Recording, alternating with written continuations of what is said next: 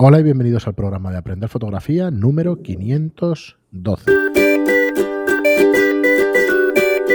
Hola, soy Fran Valverde y como siempre me acompaña Pera la Regula. Hola, ¿qué tal? Muy buena, espera. Pues otra vez grabando, bueno, grabamos el mismo día que el episodio anterior. Y otra vez grabando confinados, en cuarentena y todas estas cosas. Eh, lo que tendríamos que hacer es para que la gente no sepa que grabamos el mismo día y nos cambiamos el polo. Cambiar la camiseta, el polo, de lo que sea. y ya está. Exacto. Pero nada, la verdad es que, bueno, vamos a estar así, yo creo que semanas. Sí. Yo iba a decir, tengo la suerte de ir a trabajar, pues no sé, no sé si es una suerte o una desgracia, porque te queda una sensación muy rara, porque te vas a trabajar y cuando vuelves tienes a la familia en casa. Mm, tengo algo de tos y dices, joder, se lo voy a pegar, pero bueno, al final esperemos que, eso, que no es población de riesgo para nada y que son niños y que están más sanos que nosotros y que bueno, que espero que no pase nada, ya está. Bueno. Bueno, no, no, no quería sacar el tema, ¿eh? no es un tema opinable el, para problema mí es que, mismo. El problema es que mi pareja es enfermera.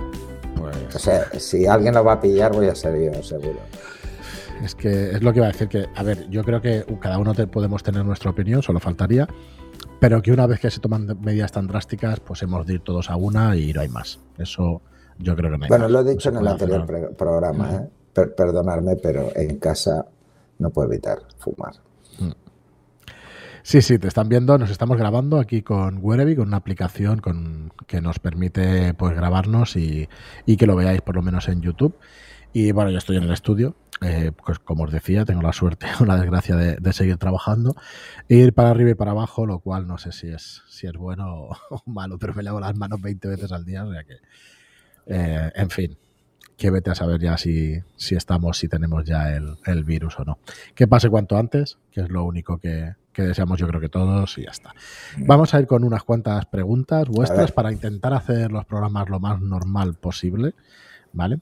Y nos dice, buenas, me llamo Alberto y os sigo desde hace tiempo. Esto es un comentario de iVox. ¿vale? Yo soy uno de esos chalados jóvenes que disparan solo en película. Y viendo cómo está avanzando la fotografía móvil, eh, cada día tengo más claro que mi digital va a ser un móvil, ya que disparo muy puntualmente con él. No tengo pretensiones de hacer grandes cosas con esas fotos.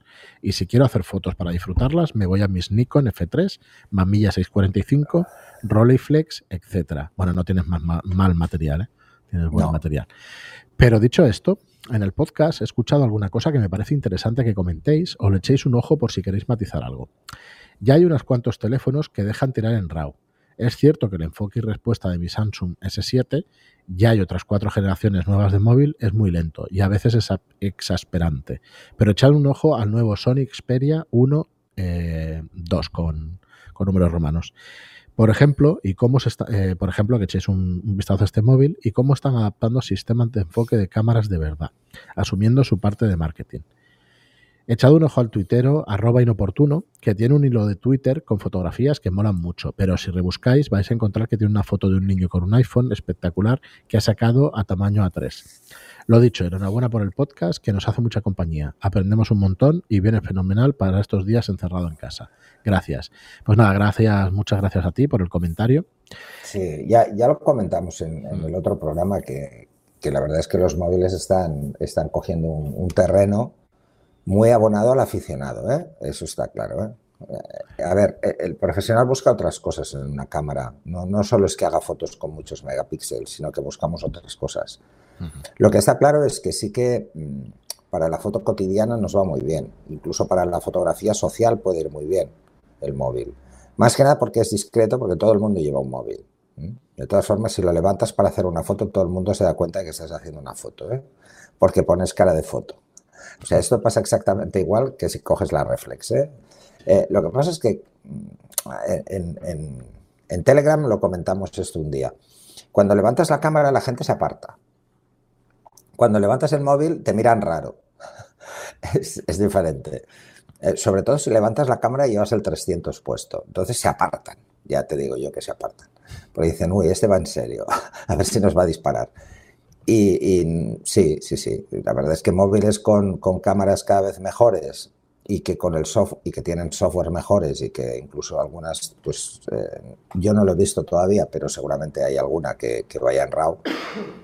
Pues esto abre una puerta. Sí, el Sony es. es que bueno, es una puerta relativa. Es, es, relativa. Bueno, es lo que hablábamos, ¿no? Es el mercado de las compactas. Aparte de ser aficionado, es el mercado de las compactas el que puede verse resentido o el que puede o, beneficiado porque al final alguno de los no sé no sé si al final Canon o Nikon no, no sé si es descabellado ¿eh? igual se lanzan a hacer un teléfono cámara. Ya existía con Android algunas versiones de Android de cámara con versiones de sistema operativo Android que no sé si acabaron de funcionar creo que no. Supongo que en su día vendieron pero no acabaron de funcionar. Pero Canon o Nikon que se lance tarde o temprano probablemente lo harán si el mercado de si va por ahí el tema de las compactas y tal. Al final los números, yo no he mirado los números de los fabricantes, pero bueno. Es no, muy posible. No creo que sea descabellado ¿eh? pensarlo que... Es muy posible. Mira, yo quería comentar un... Hmm. Eh, igual lo tienes, es un comentario que entró en iVoox. Bueno, cuando hmm. acabe, si no, lo comento porque me lo enviaron por privado. Vale. Y no lo sé. Pero sigue, sigue. Bueno, pues mira, seguimos con Fernando García que nos dice: Gracias, espera por tus enseñanzas. Querría hacerte una consulta. Mi flash Pixel Mago no da las distancias del alcance del flechazo. ¿Hay una forma práctica de subsanarlo? ¿Cómo puedo trabajar en TTL? Si este no es el lugar para la consulta, olvídala. Muchas gracias y un saludo. Yo no conozco. ¿Conocías estos este flash? No, no, pero de todas formas, eh, esto lo he comentado varias veces. Lo ideal es que os vayáis al manual. Si no tiene manual en papel, seguro que hay un PDF del fabricante y si no, si se lo pedís al fabricante os lo enviará. Donde estará una tabla de distancias por potencia para uso en manual. Eh, el utilizar el TTL depende de básicamente de cómo obtenga la medición la cámara. Así que todos más o menos van igual. ¿eh? Lo que cambia es el modo de medición, ya sea matricial en caso de Nikon o Nikon o otras que sí tienen matricial, o sea evaluativa, que es el de Canon. Eh, y luego está la promediada que la tienen todos. Entonces, pues bueno, salvo por la medición en, TTL, el resto, en manual, todos con una tabla que debe venir, que va por, por, la, por el ángulo de, la focal que vais a utilizar y, bueno, que es el, parámetro del zoom. Y la potencia es fácil calcularlo. ¿eh? De hecho, hace un, un par de semanas creo que, lo puse en, en, Telegram también. Y si buscáis número guía es fácil que... Y, de todas formas, lo ideal para estas cosas es que lancéis la pregunta en Telegram, porque con más de 1500 usuarios es fácil que alguien lo tenga. Entonces, si lo tiene y ha hecho el cálculo, pues mira, esto que te ahorra. Muy bien, pues seguimos con Horlopmap que dice, apreciado Pera, soy Jorge López, seguidor tuyo en cursos presenciales, en este podcast y la plataforma de pago.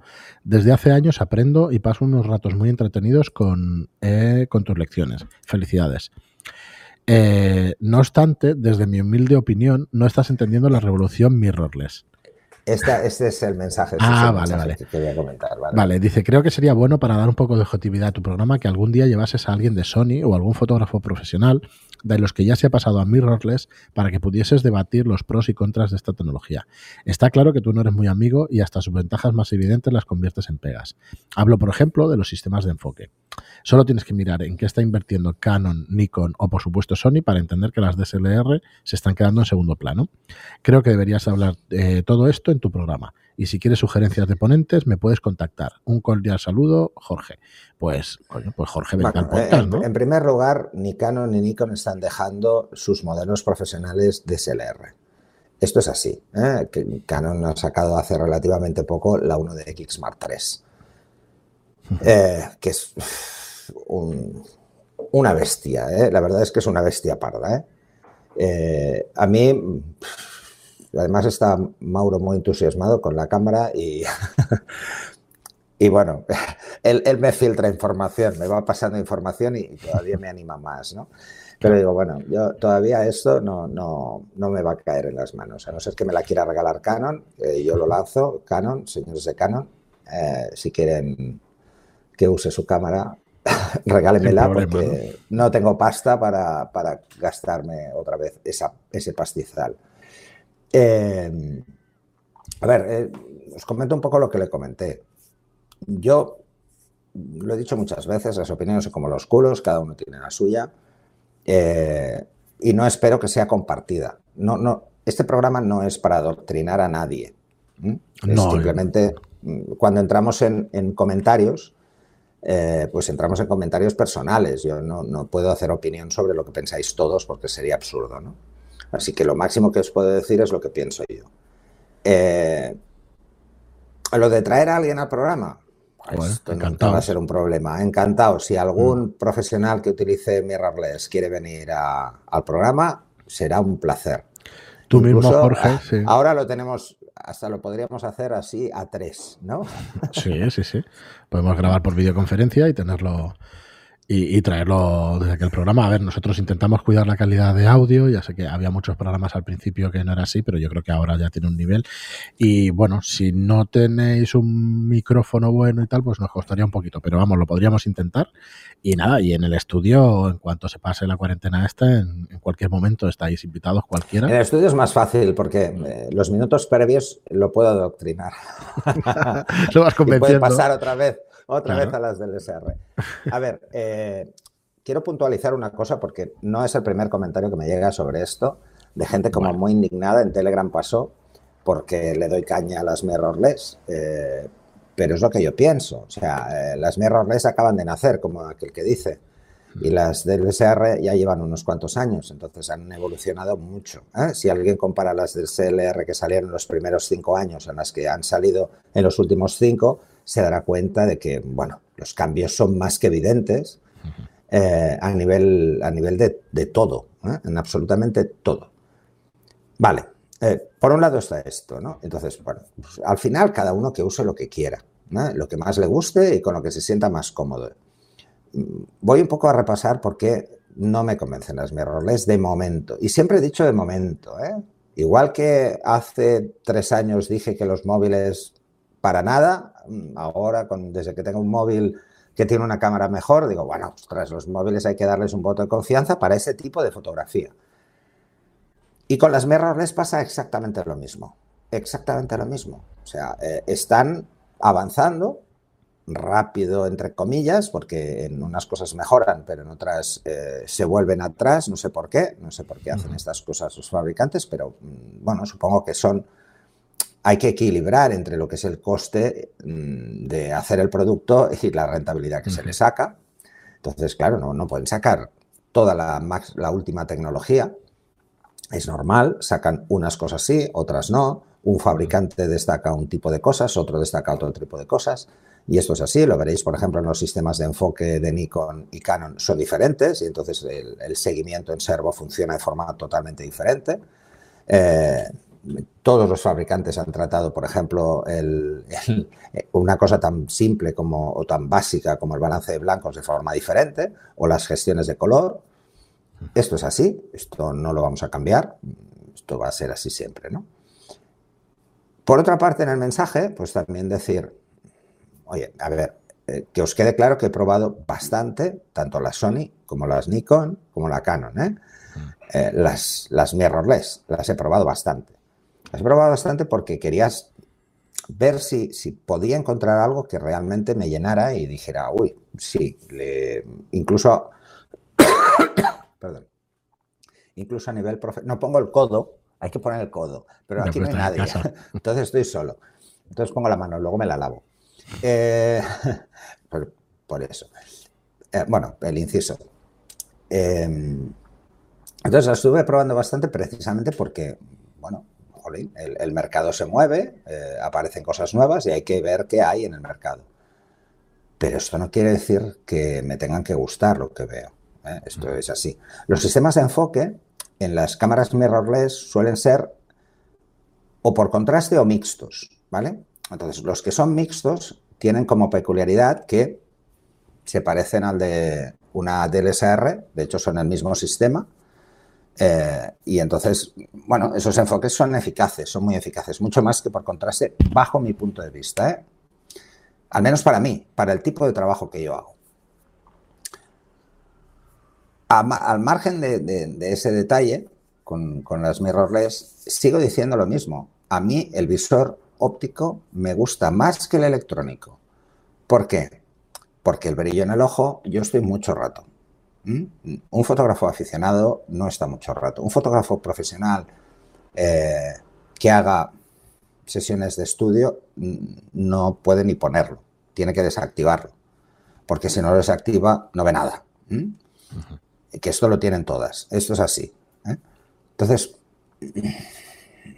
¿dónde realmente se nota? Yo, por ejemplo, cuando estuve haciendo las pruebas con, la Canon y la Nikon cuando acababan de salir, que las tiene Fran en, el estudio, una de las cosas que me, que me gustó es que, bueno, yo pensaba que, el tema de la autonomía iba a ser más crítico y han mejorado bastante.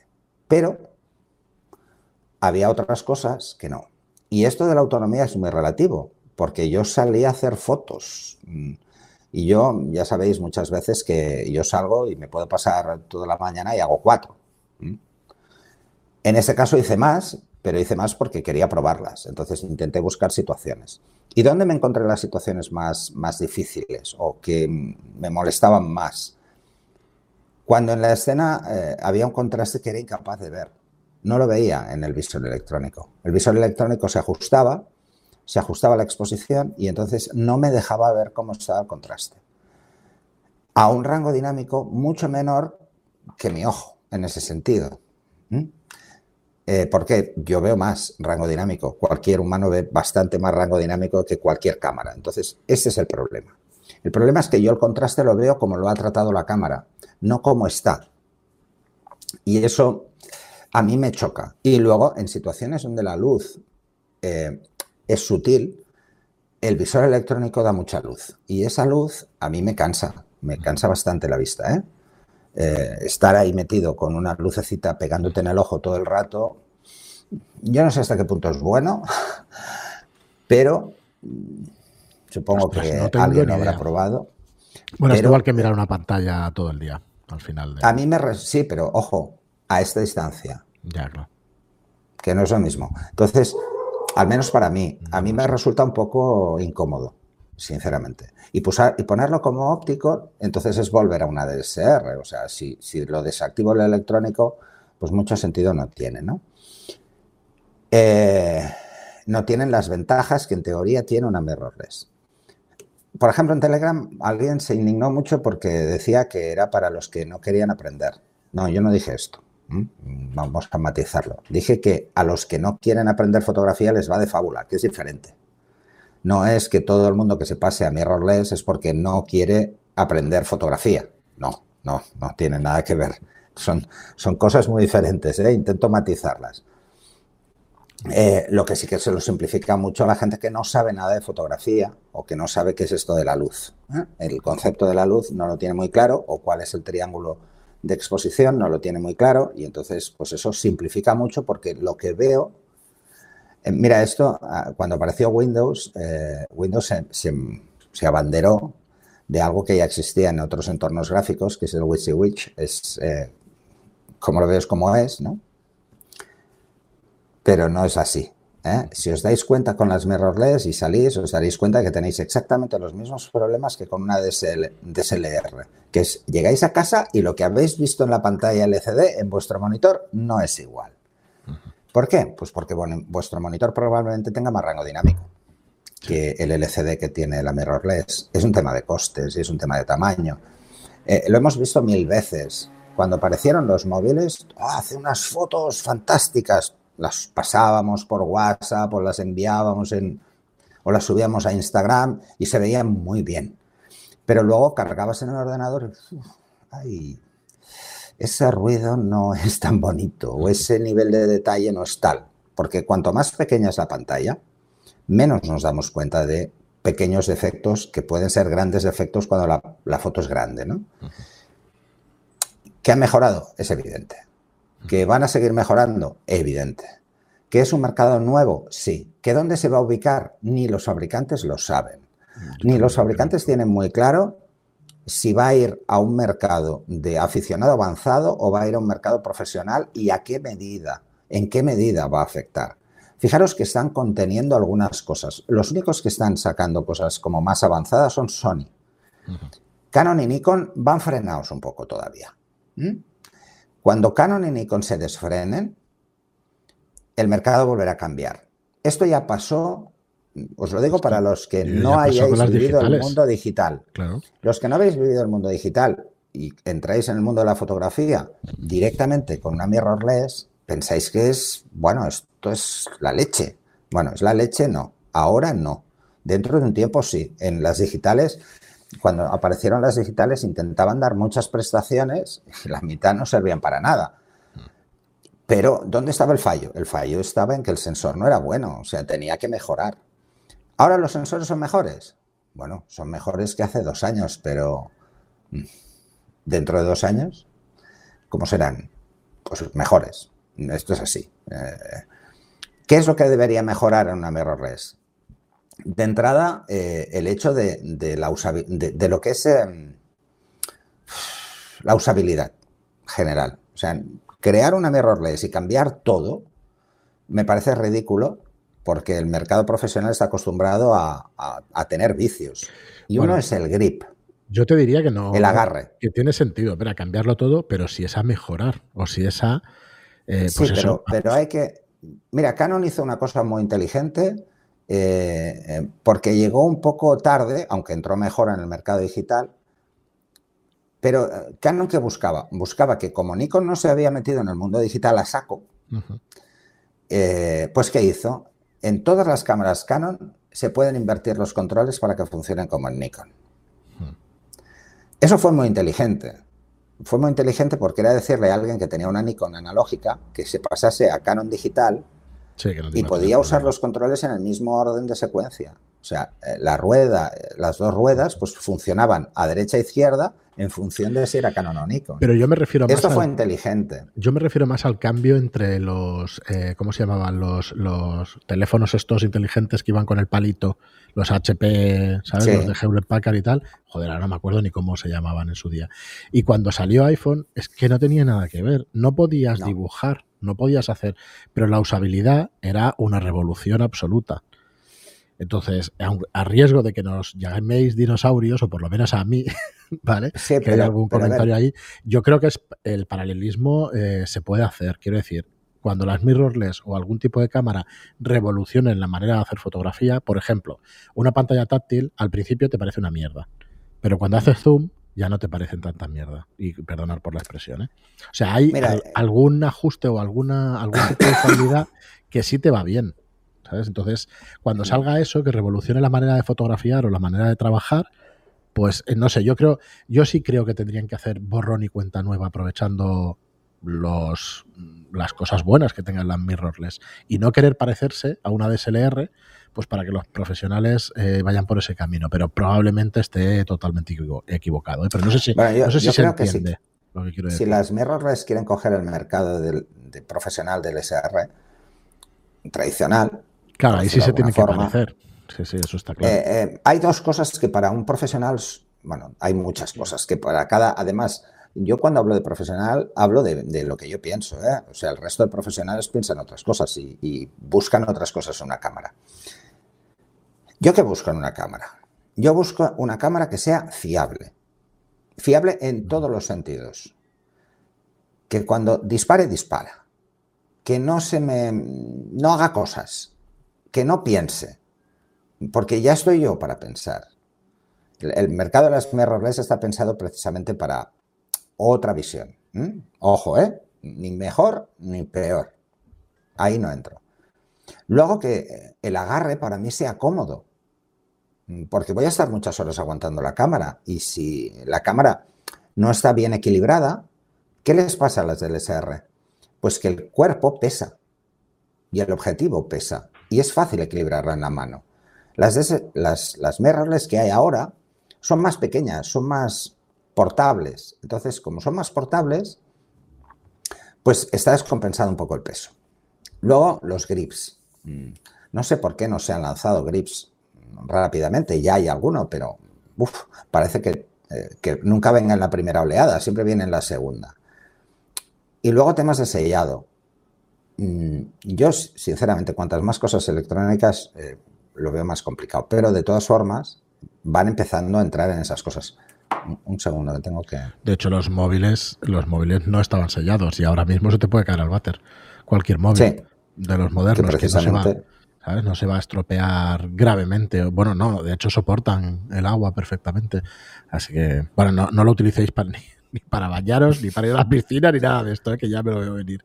Has dicho que se pueden mojar los móviles. Bueno, no exactamente, pero que son estancos hasta cierta hasta cierta duración y eso, hasta ciertos metros seguro que lo son. Así que bueno, las cámaras exactamente igual. No sé, yo mi opinión es que si quieres una cosa nueva, o sea, aprovechar la tecnología, tienes que cambiar muchas más cosas de las que se cambian, pero ya entiendo a un fabricante que imaginemos que se gasta 100 millones de euros en I más D en 5 años para hacer un cambio así, es igual ¿eh? el dinero que sea, hostia, yo entiendo perfectamente a un fabricante que quiera ir poquito a poquito, implementando las cosas, intentando captar mercado, no creo que sea tan sencillo como lo que... Es que la tecnología, eh, hoy por hoy la tecnología, eh, si no va acompañada del marketing, no se vende. Entonces, ¿cuál es el Visibilidad, tienes que hacer ver los productos y bueno, sí, marketing, llámalo como quieras. A ver, eh, yo os puedo explicar cómo empezó el mercado de las mirrorless con los profesionales. Mm, pues bueno, cada fabricante eh, se gastó una parte del dinero en generar marketing regalando o cediendo estos equipos a profesionales para que los usaran y dijeran que los usaban. Esto es así, esto ha pasado siempre, ¿eh? esto no es nuevo, esto ha pasado toda la vida. Eh, igual que, a muchos influencers eh, les dan un móvil para que digan que lo graban con un iPhone o que lo graban con un tal. Y eso Apple es más reacio a hacer este tipo de, cosas, ¿no? No sé por qué. Pero bueno, probablemente porque ya lo hizo en su día y lo hizo muy bien eh, para meterse en el mercado a muchísima gente, que fue repartir Apples, Macintosh, en ese caso, eran los antiguos Mac en las universidades americanas. Entonces la gente salía de, estudiar en la universidad y, claro, habían usado un Mac, se compraban un Mac. Por eso en Estados Unidos el mercado de Mac es brutal.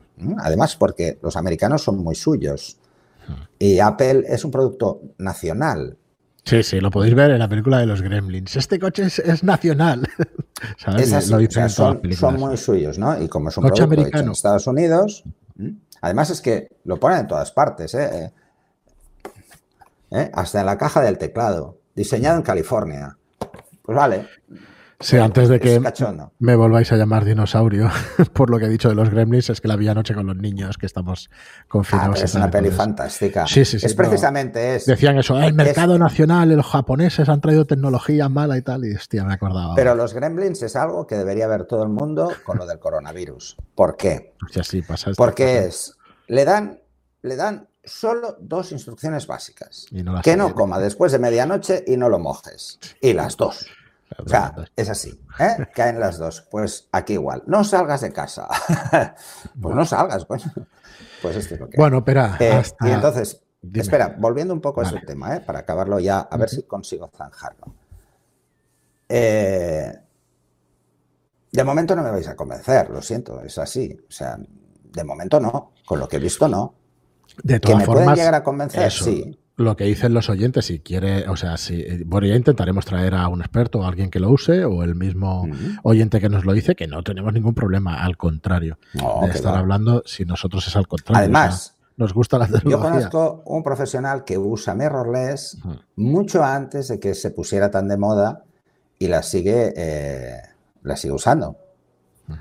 Y además es un embajador de uno de los fabricantes que es Francis Guerrero, Francisco Guerrero, un gran fotógrafo con el que tuve la suerte hace, pues igual 10 años de, compartir un curso que hicimos de, que eran tres o cuatro días, no sé, que nos encerraron en un hotel para profesionales en Palma de Mallorca y estuvimos dando charlas durante tres o cuatro días los dos. Eh, y él entonces iba con su reflex pero llevaba una mirrorless a todos lados.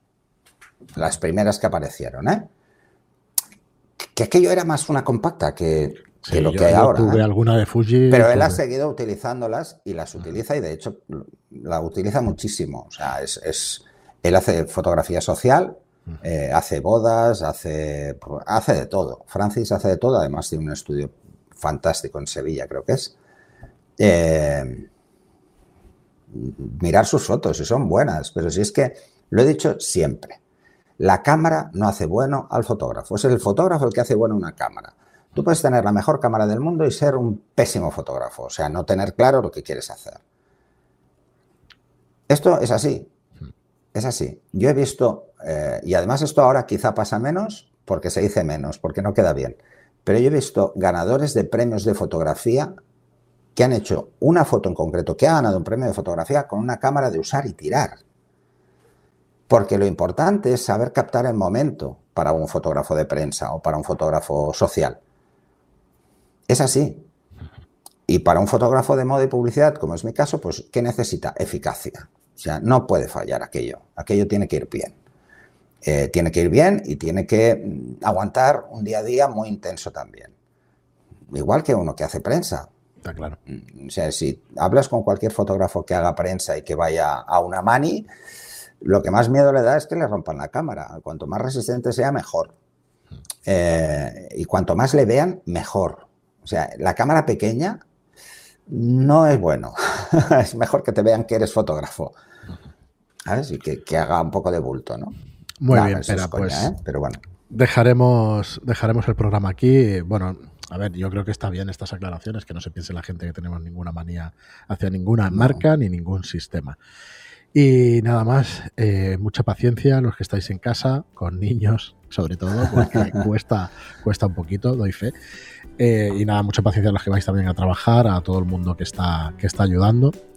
Y nada, nos oímos en el próximo programa. Muchísimas gracias a todos por vuestras reseñas de 5 estrellas en iTunes y por vuestros me gusta y comentarios en iBox. Pasaros por aprenderfotografía.online, donde tenéis allí un montón de cursos para no aburriros estos días. Os podéis empachar de cursos de fotografía y de horas y horas y horas de contenido de, en fotografía. Gracias y hasta el próximo programa. Hasta el siguiente.